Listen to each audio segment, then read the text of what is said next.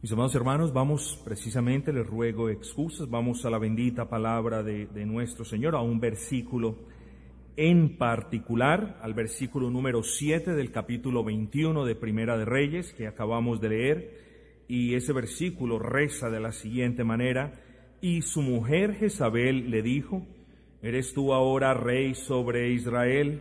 Levántate y come y alégrate, yo te daré la viña de Nabot de Jezreel. ¿Por qué leemos este versículo? ¿Qué tiene que ver este versículo con el estudio de las esferas de interacción del cristiano que estamos adelantando? ¿Qué tiene que ver, estimados hermanos? No requeriría mucho esfuerzo de mi parte el pedirles que notaran el papel de Jezabel en este relato bíblico. Es un papel de usurpadora, es un papel en el que la mujer, la perversa Jezabel, es la que manda al varón y es la que cual titiritero hace o influencia al varón, quien, además de ser el rey, era su esposo. Y es que cuando nosotros llegamos o venimos o consideramos este pasaje, podemos ver en este pasaje, mis hermanos, el ejemplo diáfano de lo que no puede ser un matrimonio cristiano. Un ejemplo que desafortunadamente no se quedó confinado a las paredes del Antiguo Testamento, sino que debido al pecado trascendió a través y a lo largo del Nuevo Testamento e impregna las sociedades en las que nuestros hogares viven el día de hoy. Y mis hermanos, con ese pequeño trasfondo y advirtiéndoles que hay mucho que debemos considerar en esta noche, continuemos pues con nuestra serie, esta serie que ha sido de bendición para muchos y que hemos titulado Las esferas de interacción del creyente. Hoy tenemos nuestro mensaje, el estudio número 22, estudio número 22, y lleva como título, segundamente, el propósito. Recuerdan que estamos viendo los propósitos por los cuales Dios estableció el matrimonio. Habiendo ya examinado el primer propósito, que es el reflejar la unidad de propósito de las personas del Dios Trino, Ahora venimos al segundo propósito. Ya vamos a, darle el título de manera particular. Les ruego un poquito de paciencia. Creo que es pertinente hacer un brevísimo recorderis, estimados hermanos. Pues hasta este punto del estudio hemos dicho varias cosas, entre las cuales me gustaría recordarles de manera puntual solo algunas. Lo primero que quiero recordarles en esta noche, mis amados hermanos, es que cuando hablamos de cristianismo, cuando hablamos, claro está, de un verdadero cristianismo, tenemos por necesidad que pensar que existe una cosmovisión bíblica. Lo que quiero decirle, quizás en palabras menos elaboradas, es que el verdadero cristianismo tiene como prerequisito una cosmovisión bíblica. Es decir, ni usted ni yo puede hablar de un verdadero cristiano o de un cristianismo verdadero si usted o yo ve el mundo y las cosas que hay en el mundo de una manera diferente a como Dios las ve. No les estoy diciendo que tenemos que ver las cosas como Dios las ve con la misma perfección, pues nosotros no somos no somos seres especiales, somos pecadores redimidos. Ni siquiera los ángeles ven las cuestiones como el Altísimo las ve, pero sí, mis hermanos, somos llamados a usar la escritura como ese lente con el cual nosotros vemos lo que hay en el mundo y lo que sucede en el mundo. Porque solo que, de la misma manera que cuando no utilizamos nuestros lentes no podemos ver muy bien, así también cuando no utilizamos el lente de la escritura para ver lo que sucede en el mundo, no podemos ver bien lo que pasa en el mundo. Sí, podemos sentir el alboroto del mundo, podemos sentir que se legisló de esta manera o que aquel gobierno hizo esto de aquella otra, pero no podemos percibir bien en el ámbito espiritual qué es lo que pasa. Por eso necesitamos la escritura, hermanos. Y por eso nosotros tenemos que tener una cosmovisión bíblica. Y si tú no la tienes o crees que tu cosmovisión es muy deficiente, entonces, hermanos, el llamado es a pedirle al Señor que continúe obrando en nosotros y también para que nos conceda la gracia y nosotros nos podamos disponer a que Él forme en nosotros ese carácter de acuerdo con su revelación o en otras palabras, que Él forme en nosotros esa cosmovisión bíblica. Lo segundo que es importante recordarles, hermanos, a manera como de recorderis conclusión, es que ni el gobierno, ni los colegios, ni las escuelas, ni los gobernadores, ni los alcaldes, ni ninguna otro o ningún otro tipo de autoridad delegada por Dios tiene la potestad de redefinir lo que Dios define en la Biblia. Nadie. Nadie. Ni el alcalde, ni el gobernador, ni absolutamente nadie.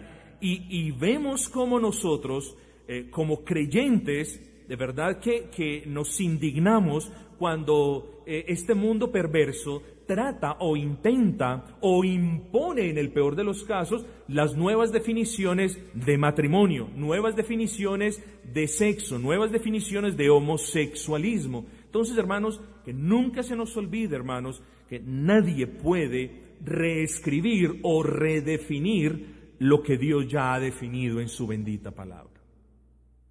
En tercer lugar, hermanos, ya hablando un poquito más de la familia, cuando definimos la palabra familia a partir de su núcleo más básico, recuerden cuál es el núcleo más básico, es esa unión matrimonial. Cuando definimos la palabra familia en términos de su núcleo básico, lo hicimos en términos de varios aspectos. Primero, dijimos que una familia en su núcleo más básico es la unión de un hombre y de una mujer que no comparten lazos cercanos de consanguinidad. Eso ya lo vimos, no lo vamos a repetir tan siquiera.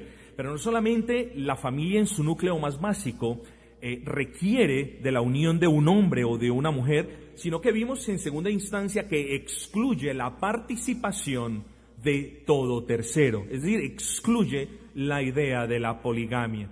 En tercer lugar, hermanos, vimos que no solamente estamos hablando de una familia conforme al diseño de Dios, pero también vimos, hermanos, en tercer lugar, que más que una unión en la que ambos estén de acuerdo en cohabitar juntos y en perseguir ciertos propósitos, más que eso, estimados hermanos, un hogar, una familia conforme al designio divino, se basa en el matrimonio. Se basa en el matrimonio. En cuarto lugar, no solamente en el matrimonio, sino en, en el matrimonio entre creyentes. Recuerden eso.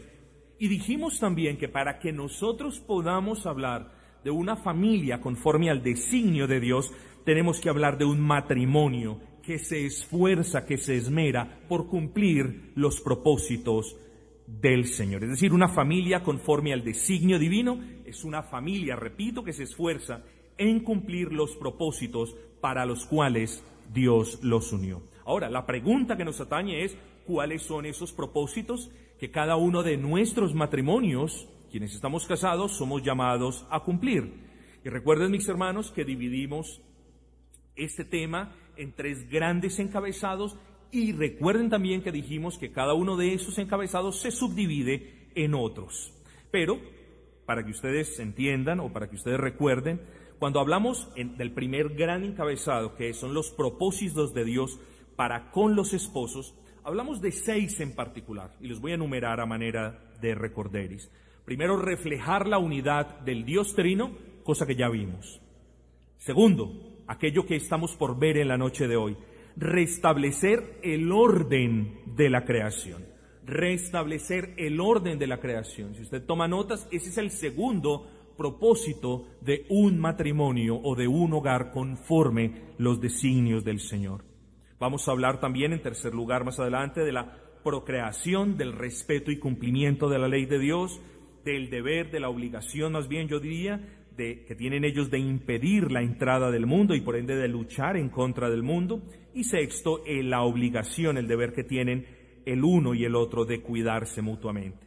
Pero hermanos, vamos a entrar eh, de, nuevo, pensaba traerles un breve recorderis de, de, ese primer propósito, de ese propósito que tenemos las familias cristianas de reflejar la unidad de las personas del Dios Trino. En caso de que usted no haya estado en ese estudio, allí está en nuestro canal del, del YouTube. Solamente quiero, hermanos, antes de comenzar en materia, antes de entrar en materia, eh, quiero mm, recordarles de las terribles consecuencias, recuerden que esto lo mencionamos al final del sermón pasado, de las terribles consecuencias de tener un matrimonio que no sea caracterizado por una unidad de propósito. Dijimos que una de esas primeras consecuencias es el conflicto de intereses. ¿A qué hago referencia? Cuando no hay unidad de propósito en el hogar, una persona quiere tirar para un lado y la otra persona quiere tirar para el otro lado, entonces eh, llega el, choque, el conflicto de intereses. ¿Por qué?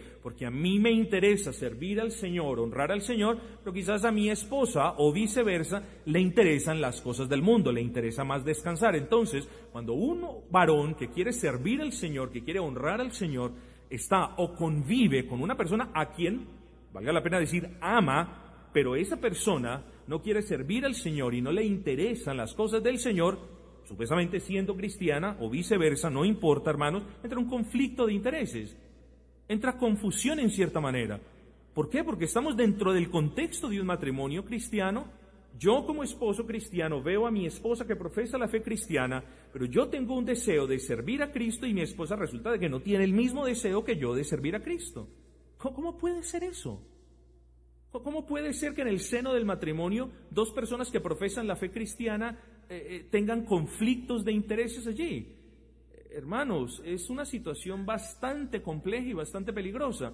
O porque o los dos tienen el mismo deseo, lo cual bajo la luz de la escritura uno lo entiende, o los dos no tienen el mismo deseo, lo cual uno entiende también, pero, pero la situación se pone grave cuando hay conflicto de intereses. Entonces, esa es una de las consecuencias. En segundo lugar, hermanos, cuando, cuando un matrimonio lo conforma una persona que, que, ama al Señor y que quiere servir al Señor, y, otra persona que profesa la fe cristiana, pero que no siente eso mismo, es decir, no hay unidad de propósito, recuerden el dicho del mundo, recuerden el dicho del mundo.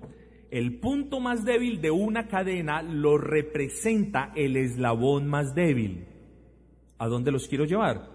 precisamente a eso, a que la segunda consecuencia de una familia que no comparte unidad de propósito es que la entrada del mundo va a ser más fácil por la persona que no comparte esa unidad santa de propósito que sí tiene por la gracia del Señor aquella o aquel varón que quiere servir al Señor. Entonces, hermanos, es una cuestión seria. Pero también recordamos que, que recordemos que dijimos que los hijos, los hijos no son tontos, hermanos.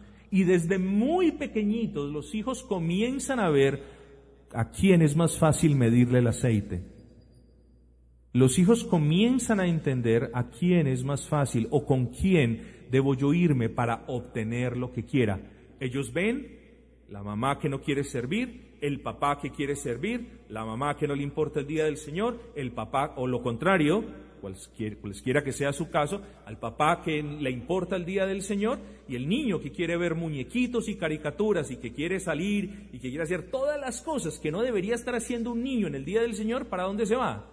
Para donde el papá, eh, para donde la mamá, excúsenme, que tiene una visión baja del día del Señor, cuya ley, la ley del Señor por supuesto, no le importa en lo más mínimo y comienza a ver esa serie de preferencias, hermanos. Son, son, deducciones muy básicas y muy lógicas. Pero no teniendo tiempo, hermanos, para continuar en este recorderis, vamos a nuestro, vamos de lleno a nuestro segundo propósito. Cada familia cristiana tiene la obligación de esforzarse por restablecer en ella el orden de la creación. Cada familia cristiana tiene el deber, hermanos, de esforzarse por restablecer el orden de la creación. Así que al hablar del restablecimiento del orden de la creación, a lo que hacemos referencia es a la obligación que tiene tanto el esposo como la esposa de ordenar sus vidas y su familia como Dios lo hizo en el jardín del Edén. En otras palabras, el restablecimiento del orden de la creación tiene que ver con que el hombre adopte una masculinidad bíblica y ejerza la autoridad que Dios le delegó, y que la mujer adopte una feminidad bíblica y ejerza la sujeción a la que Dios la llamó. Ya vamos a elaborar esto mucho más en detalle.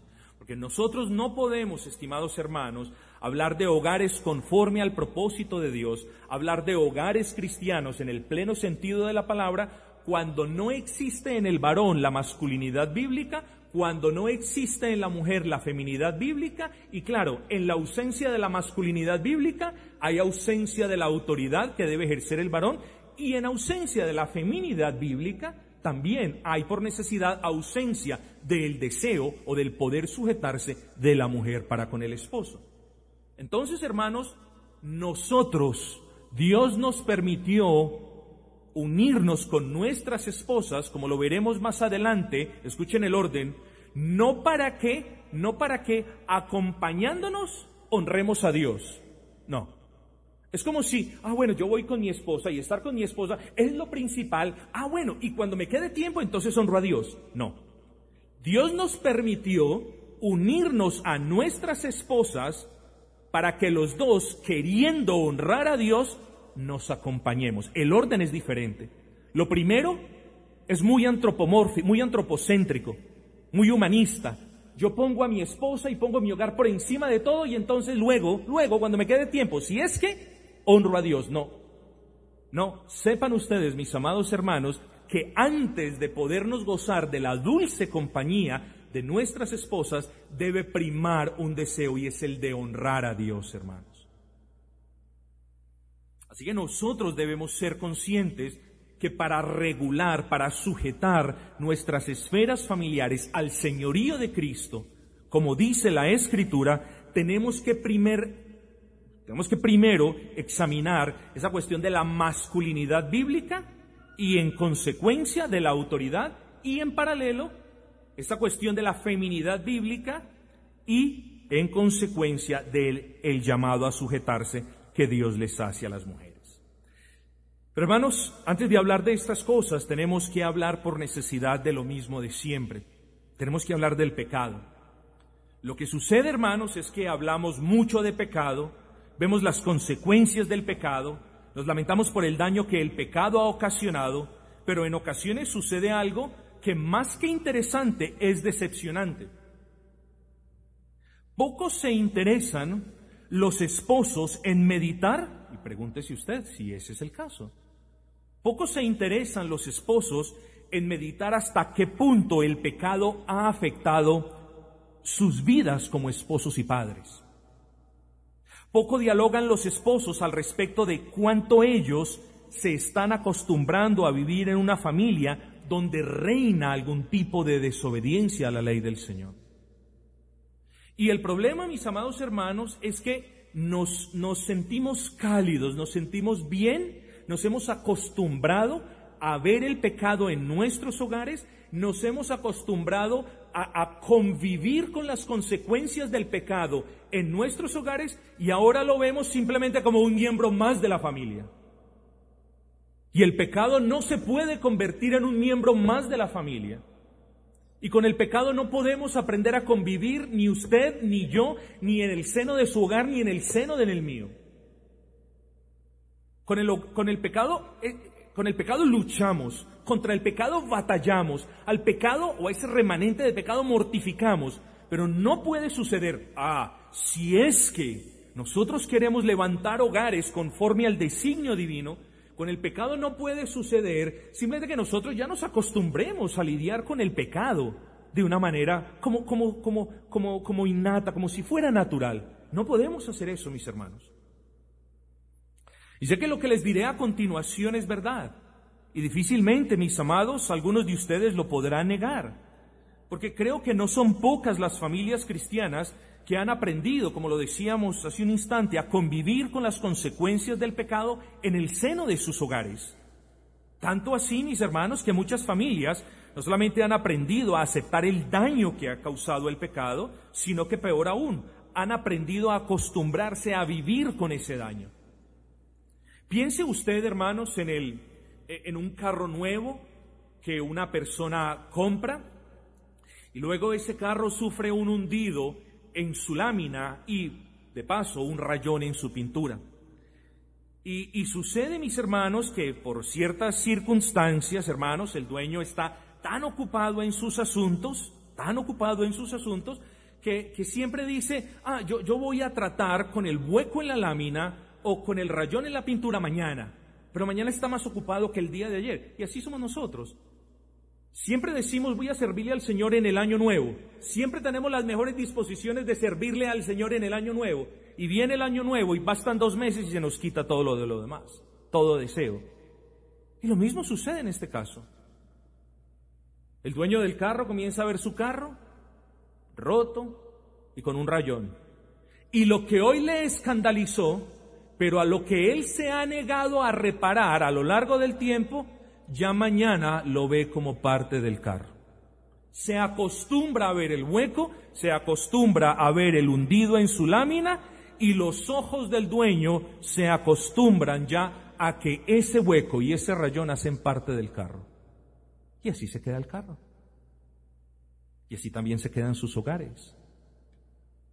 Porque cuando el Señor trae luz sobre sus vidas y les muestra algo que no están haciendo bien y ustedes son negligentes corrigiendo ese algo que no está eh, sucediendo conforme a la palabra del Señor o, o esa violación persistente a la ley del Señor, ¿qué sucede? Hermanos, no necesito recordárselos, sucede lo que dice la palabra. Si escucháis hoy la voz del Señor, no endurezcáis vuestros corazones. Y eso es lo que ha sucedido. No tenemos hogares conforme al designio divino porque cuando el pecado ha entrado en tu hogar, o cuando la desobediencia de alguna manera ha reinado en el seno de tu hogar, tú no la has corregido. Y peor aún, en vez de corregirla, has aprendido a convivir con ella. Y peor aún, en vez de, en vez de, en vez de corregirla, la has santificado y la has hecho parte de la interacción tuya con tus hijos o tuya con tu esposa. Y esa es la razón por la que no tenemos hogares conformes al diseño divino, mis hermanos. Y ese es el punto del ejemplo, hermanos. Quiero, quiero llamarlos a la reflexión. Y quiero suplicarles, hermanos, pedirles que reflexionen si en su casa el pecado ha arruinado o está arruinado el orden establecido por el Señor desde la creación. Ustedes no solamente deben meditar, no solamente deben ver, sino que deben ser conscientes en autoexaminación a la luz de, la palabra y en oración, si es que el orden establecido por Dios se ha arruinado en su caso y en su casa. Yo los llamo a reflexionar, hermanos, si en su casa los roles no están bien definidos, o si el varón se ha acostumbrado a que la mujer sea la que domine, o si hay carencia de feminidad en las esposas, o si el esposo es el que cuida a los niños y la esposa es la que sale a trabajar, sea cual sea la falta, el llamado hoy es este.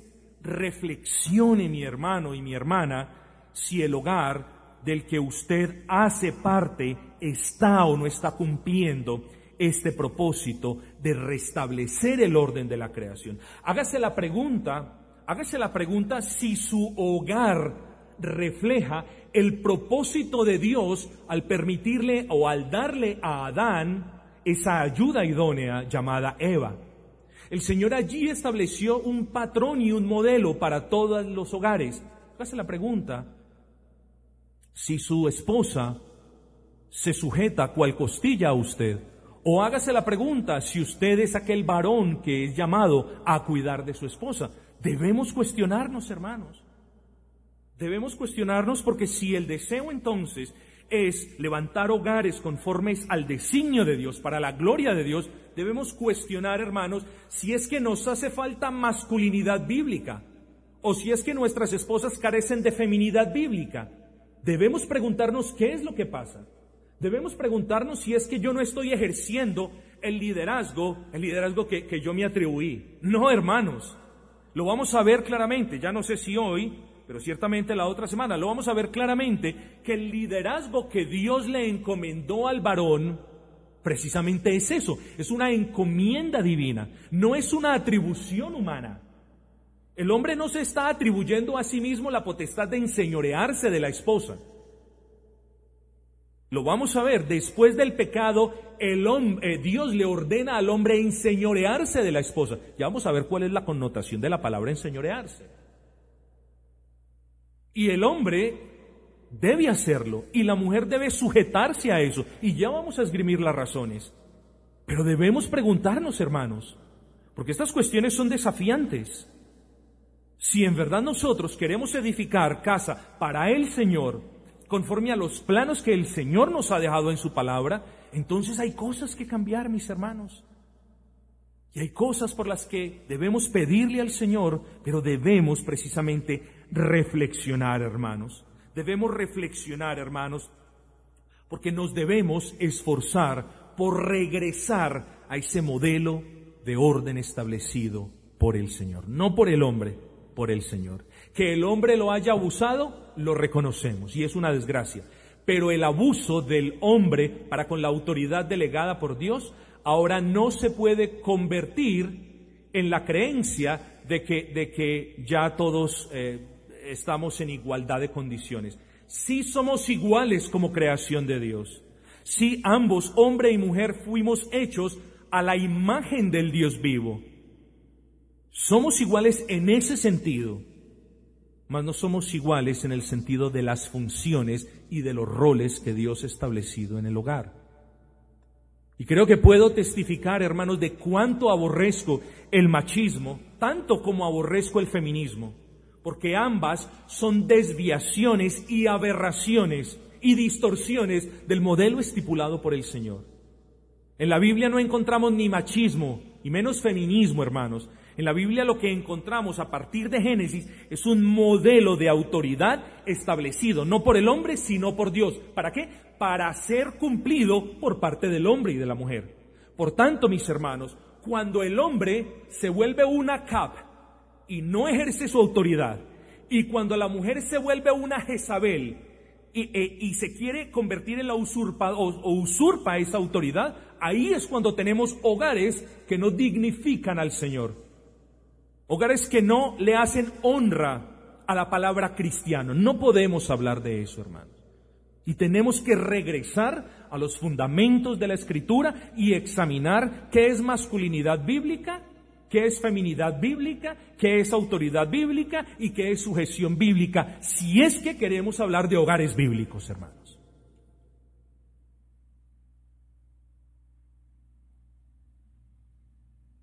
El pecado ha trastornado tanto las cosas en este mundo, hermanos, que, ha redefinido por medio del gobierno, de las instituciones, lo que Dios llamó de cierta manera y ha trastornado el propósito establecido por Dios para ciertas cosas. Por ejemplo, mis hermanos, Dios definió al varón y a la mujer de manera particular, haciéndolos con unas características biológicas inherentes a su sexo. Además de esto, Dios le concedió al hombre las cualidades de la masculinidad inherente a su sexo, mientras que a la mujer la dotó con una cualidad muy diferente a la del hombre, inherente a ellas, a la que conocemos con el nombre de feminidad. Pero ¿qué es lo que ha sucedido? De nuevo, hermanos, el pecado ha entrado a la humanidad, se ha transmitido de generación en generación, ha llegado hasta nosotros, el Señor nos ha redimido del pecado y pese a eso, aún existen ciertos aspectos como los de nuestras familias que tú aún no has traído a los pies y al señorío de Cristo.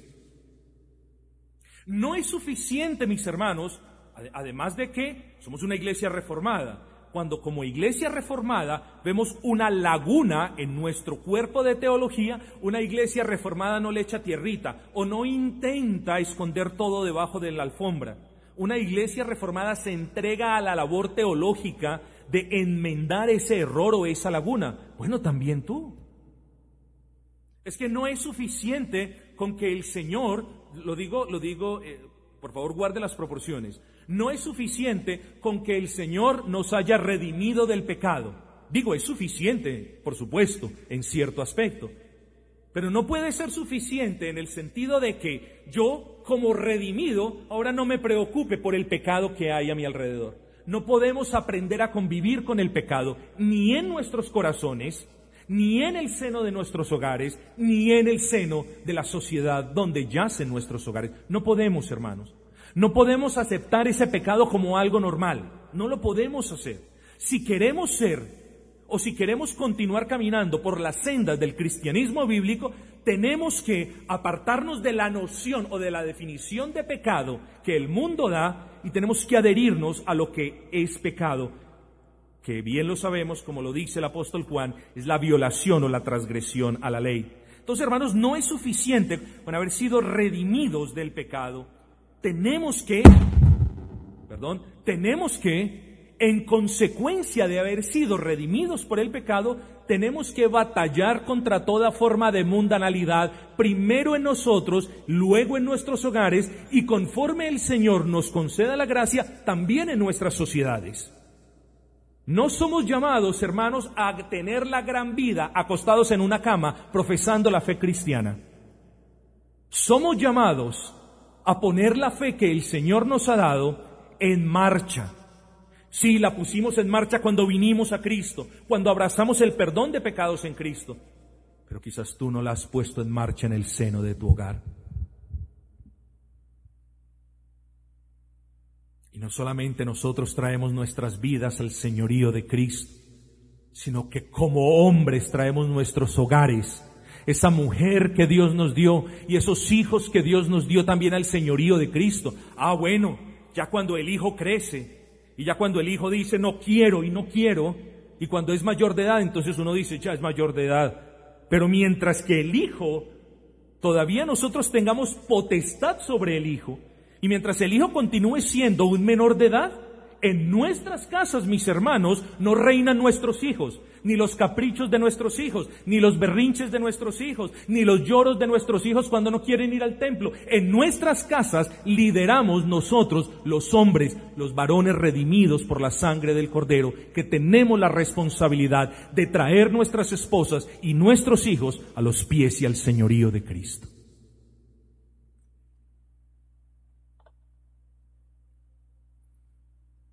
Hermanos, existen ciertas cosas que quizás tú no has reformado en el seno de tu hogar. Asuntos en los que no sos tan bíblico y que te molestan porque te has acostumbrado a vivir un cristianismo a medias. Un cristianismo de, tres, un cristianismo de 2,95, que al profesor le toca ya ponerlo en tres porque le toca. Ya estás contento con eso. Un cristianismo básico Hermanos, no a ese tipo de cristianismo ninguno de nosotros es llamado.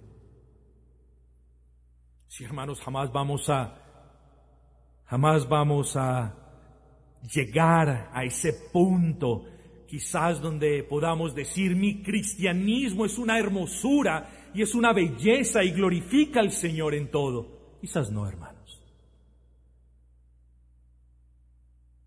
Pero si somos llamados, hermanos, a entregar nuestro espíritu cuando el Señor lo demande, teniendo una conciencia limpia de que todo lo que Él nos mandó hacer en el seno de nuestros hogares lo hicimos. Si nuestros hijos se han de perder, ¿cuántas lágrimas nos han causado? Pero entonces si nuestros hijos se han de perder, que se pierdan por decisión de ellos, pero que no se pierdan mientras están bajo la influencia nuestra en nuestros hogares, hermanos. Que si nuestros hijos se van a descarriar, ¿cuántas lágrimas van a acarrear ese descarrío a nosotros? Pero que si se van a descarriar, que se descarríen nosotros habiéndoles inculcado quién es el Rey, Cristo, y quién es el hombre que domina en la casa, el Padre. Sí, quizás no seamos muy populares, y quizás nuestros hijos quieran más a la parte débil del hogar, es decir, a aquella que no está firme en Cristo. Pero nosotros tenemos un llamado primero de agradar a Dios antes que a los hombres. Y nuestra casa, nuestros hogares, nuestra familia son el campo de batalla donde tú y yo luchamos en contra de Satanás por el alma de nuestros niños y por el alma de nuestras esposas y por la gloria de Cristo. Y tú no lo estás haciendo. Te has conformado con proclamar una fe fría. Te has conformado con escuchar el movimiento de tus labios diciendo yo soy cristiano. Pero déjame decirte esto y te advierto con solemnidad. Si sigues así, verás mañana la ruina de tu hogar en tus hijos en primera instancia.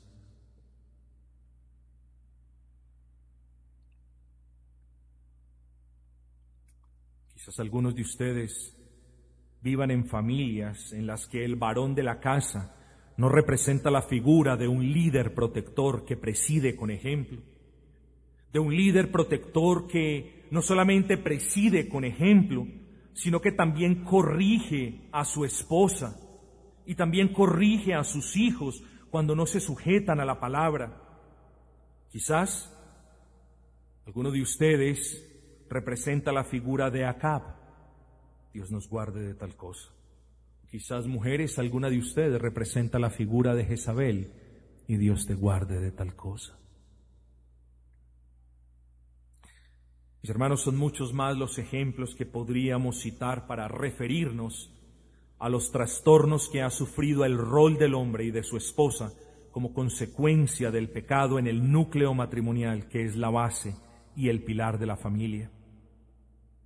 Por ahora solamente quiero decir lo que apenas es obvio para ustedes.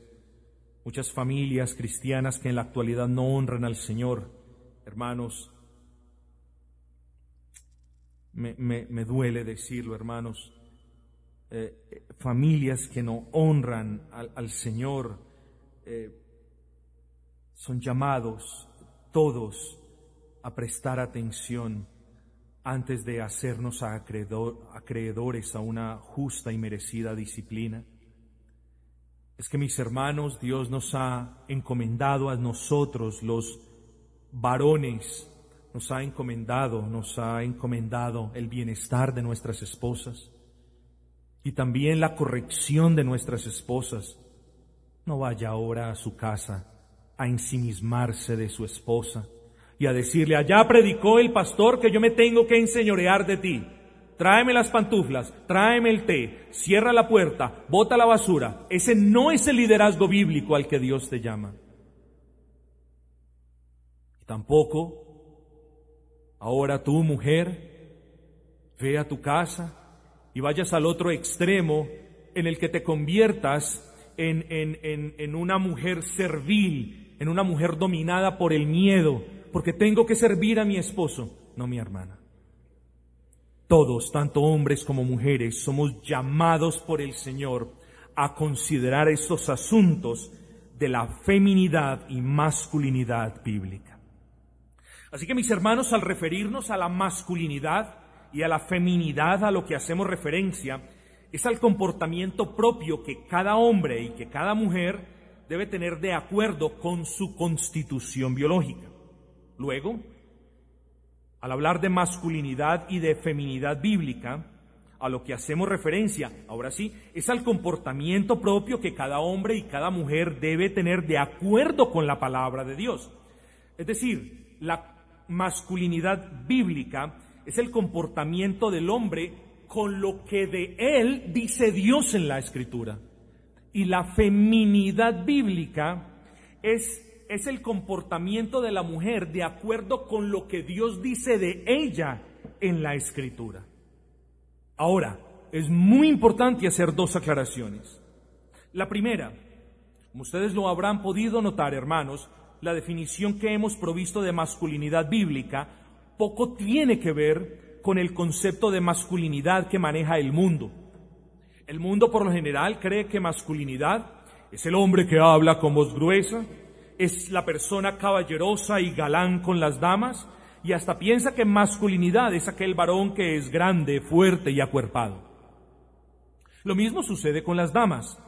El mundo le atribuye a una mujer el sustantivo de feminidad cuando ella es sensual en su hablar, coqueta en su mirada, de cuerpo despampanante y de fino caminar. Si bien un varón cristiano puede ser grande y fuerte y hablar con voz gruesa, y una mujer piadosa puede tener una fina voz y una mirada delicada, la masculinidad y la feminidad bíblica son cualidades que no son definidos por sus atributos físicos, como lo hace el mundo, sino por los atributos bíblicos, como lo hace Dios en su palabra. Entonces, de aquí en adelante, cuando hablemos de masculinidad bíblica, hablamos, hermanos, de las cualidades que Dios le ha concedido al varón para que el varón se comporte como Él diseñó al hombre para que se comportara en la palabra. Y cuando hablamos de feminidad bíblica, hablamos de esa cualidad con la que Dios dotó a las mujeres para que ellas se comporten como es voluntad de Dios o como Él lo determinó en su palabra. Así que hermanos, más que más que definir masculinidad en términos de hombría y en términos de una voz gruesa, y más que, y más que definir feminidad en términos mundanos, ah, qué mujer tan femenina, no, más que eso, nosotros tenemos que ir más allá a la parte que nos incumbe, a la parte espiritual y definir masculinidad, repito por última vez, en términos de las cualidades con las que Dios ha dotado al hombre para que el hombre hable, piense y se comporte como Él lo desea y como Él lo reveló en su palabra. Lo mismo feminidad bíblica. No son y no podemos caer en la trampa de definir, ay, qué mujer tan femenina, en términos de lo que vemos, sino en términos de las cualidades, y se lo repito una y otra vez para que quede, en términos de las cualidades con las que Dios ha dotado a la mujer para que ella hable, piense y se comporte conforme a lo que Él quiere y a lo que Él ha revelado en su palabra. Eso va a ser de mucha utilidad de aquí en adelante, hermanos. Porque si no sabemos definir bien masculinidad bíblica, no podremos sustentar legítimamente el llamado que Dios le hace al hombre de liderar su hogar.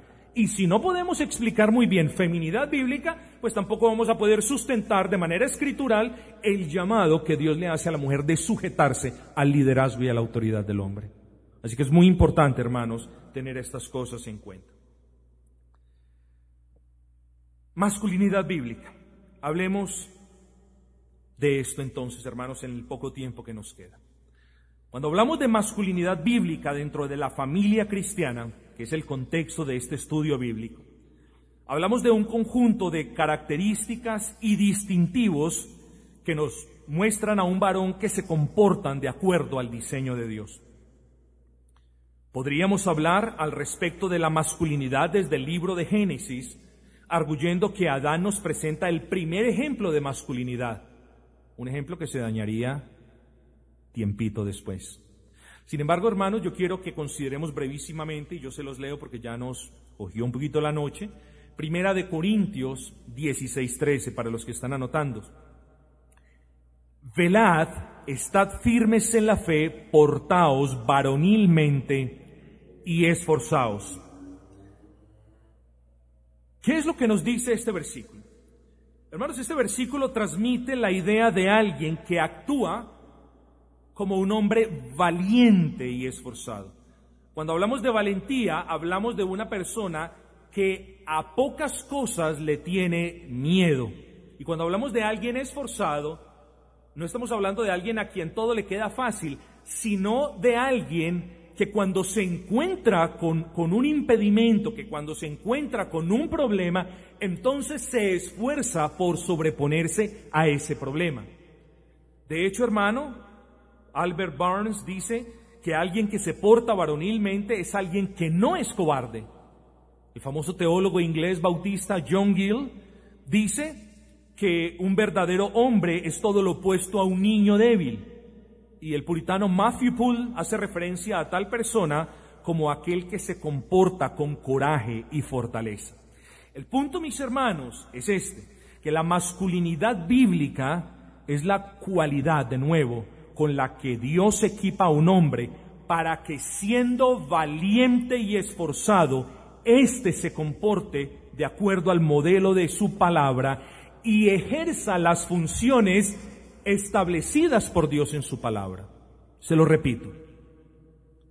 Cuando hablamos de masculinidad bíblica, y esta es la última vez que se lo repito, les, pido perdón, no estamos hablando del hombre que habla con voz gruesa ni del hombre fortachón, hermanos. Estamos hablando de las cualidades con las que Dios equipa al hombre para que el hombre de manera esforzada y valiente se comporte como Dios lo estipula en su palabra y ejerza las funciones que Dios le delega en su palabra. Eso es masculinidad bíblica, hermanos. No podemos entonces hablar de masculinidad bíblica si yo no soy una persona esforzada. No podemos hablar de masculinidad bíblica si al hombre de la casa le da miedo lo que diga el vecino, porque yo hago que mis hijos vayan a la iglesia. No podemos hablar de masculinidad bíblica si el hombre de la casa no se esfuerza por evangelizar a sus hijos. No podemos hablar de eso. Por muy grande, por muy fuerte que hables, por muy fortachón que seas, no podemos hablar de una masculinidad bíblica si no hay un esfuerzo y si no hay un, un deseo valiente por establecer que la ley del Señor rija en tu casa, hermano. Hermanos, y una de las funciones de la masculinidad bíblica es el liderazgo masculino. Ahí pueden ver que, que, un liderazgo bíblico en el seno de una familia cristiana no se puede ejercer sin que por la gracia de Dios antes exista o antes exista un varón que se porte de manera masculina, es decir, de manera valiente y esforzada por obedecer la palabra de Dios. Ahora vamos al segundo punto. Para establecer ese liderazgo masculino, nosotros tenemos que tener como prerequisito esa masculinidad bíblica. Porque una persona que no es esforzada o valiente en el seno de su hogar no puede ejercer un liderazgo bíblico como nos lo muestra el Señor. Ese es el orden que nosotros estamos llevando. Entonces, habiendo hablado de esa masculinidad bíblica, como esas cualidades con las que Dios dota al hombre para que el hombre se comporte como Dios le ordena y para que el hombre ejerza ¿eh? con responsabilidad y prudencia aquellas funciones que, que el Señor le ha concedido, tenemos que hablar de, de eso. Hablamos del liderazgo masculino, hermanos. La masculinidad del hombre de Dios no se limita a que dicho hombre tenga que ser esforzado y valiente para obedecer al Señor de manera personal. Cuando el hombre cristiano se casa con una mujer cristiana, se casa para obedecer a Dios, esto es lo que decíamos ahora, para obedecer a Dios mientras es acompañado de una mujer cristiana. Así que el concepto de la masculinidad bíblica trasciende la esfera personal y penetra la esfera familiar. Y en esta esfera familiar el hombre cristiano es llamado a ejercer el rol de líder de la familia, tal y como ocurrió con Adán cuando Dios le asignó su ayuda idónea. Hermanos, Génesis 2.18 se los leo. Y dijo Jehová a Dios, no es bueno que el hombre esté solo, le haré ayuda idónea para él. Versículo 23 Dijo entonces Adán, ¿cuándo dijo Adán esto? Cuando Dios le hizo ayuda idónea para él. Dice, dice, esta es hueso de mis huesos y carne de mi carne. Es muy importante aclarar que cuando Adán dice hueso de mis huesos y carne de mi carne, Adán no estaba haciendo referencia exclusiva a la constitución humana de la mujer. Mucho más que eso, mis hermanos. Adán comprendió de inmediato el deber que tenía de protegerla puesto que ésta era hueso de sus huesos y carne de su carne. Y tú no proteges algo que no te importa. Tú proteges lo que te importa. Y tú tienes que proteger como hombre el regalo que Dios te ha dado. Porque precisamente nuestras esposas son un regalo de Dios para nosotros. Así que hermanos, en el contexto de la familia cristiana y particularmente del matrimonio como su núcleo más básico, la masculinidad bíblica se define en términos del ejercicio del liderazgo autoritativo y responsable. Cuidado con esto. No podemos confundir la palabra autoritario con autoritativo. ¿eh?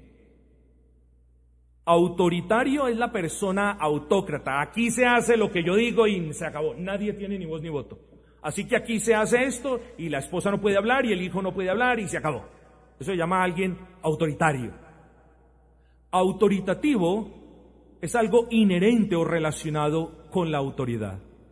Y los varones no son llamados a ser autoritarios, sino a ejercer la autoridad de una manera piadosa y responsable. Así que nuestra masculinidad bíblica se va a ver reflejada en el ejercicio de esa autoridad que nosotros tenemos la obligación de ejercer en el seno del hogar.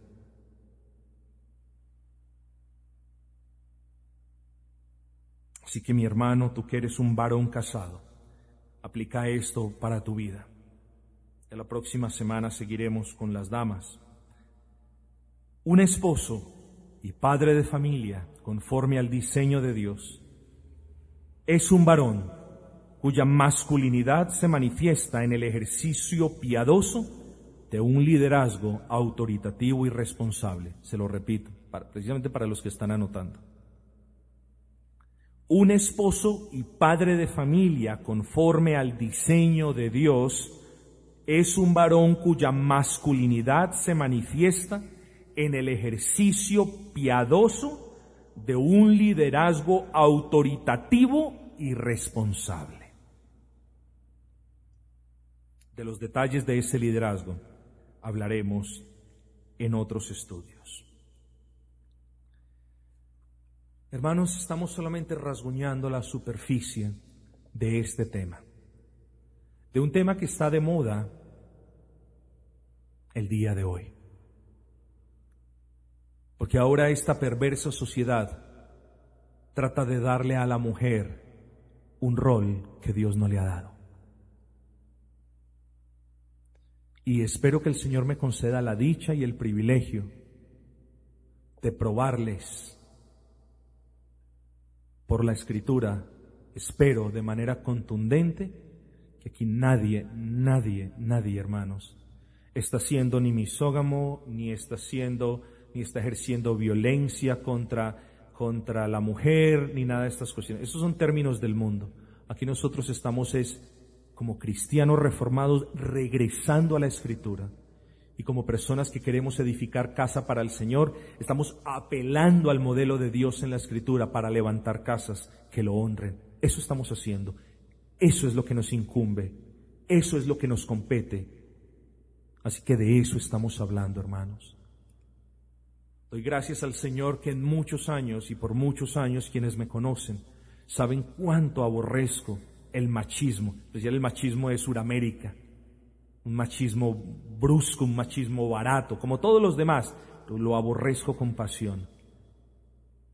Pero hermanos, cuando venimos a la palabra del Señor, es necesario, es necesario sujetar nuestras ideas, lo que nosotros hemos concebido al respecto del hogar, a lo que dice la palabra de Dios. Y si lo que dice la palabra de Dios requiere un cambio en el seno de nuestro hogar, entonces en el seno de nuestro hogar tiene que haber un cambio. Y si la palabra del Señor nos redarguye como varones y nos tilda de negligentes o de carentes de masculinidad bíblica o de acap, entonces es tiempo de arrepentirnos, hermanos. Y si la palabra del Señor te dice a ti, mujer, que eres una Jezabel, que eres una usurpadora de la autoridad. Y si quizás el demonio ha susurrado a tus oídos y te ha dicho, pues bueno, como mi esposo no ejerce la autoridad, entonces yo la ejerzo. Es tiempo de que te arrepientas, pero es tiempo de que hoy reflexionemos y si queremos regresar al modelo bíblico de un hogar conforme a la palabra de Dios, entonces hermanos es mucho el camino tenemos por delante. Son muchas las labores que aún nos quedan por desarrollar, pero si no empezamos hoy, entonces vamos a terminar como la ilustración del hombre con el carro dañado, con la pintura rayada, que se acostumbró a verlo así y que a la final lo vio como parte del carro. No veas el pecado en tu hogar como parte de tu hogar. Quiera el Señor bendecirnos, hermanos.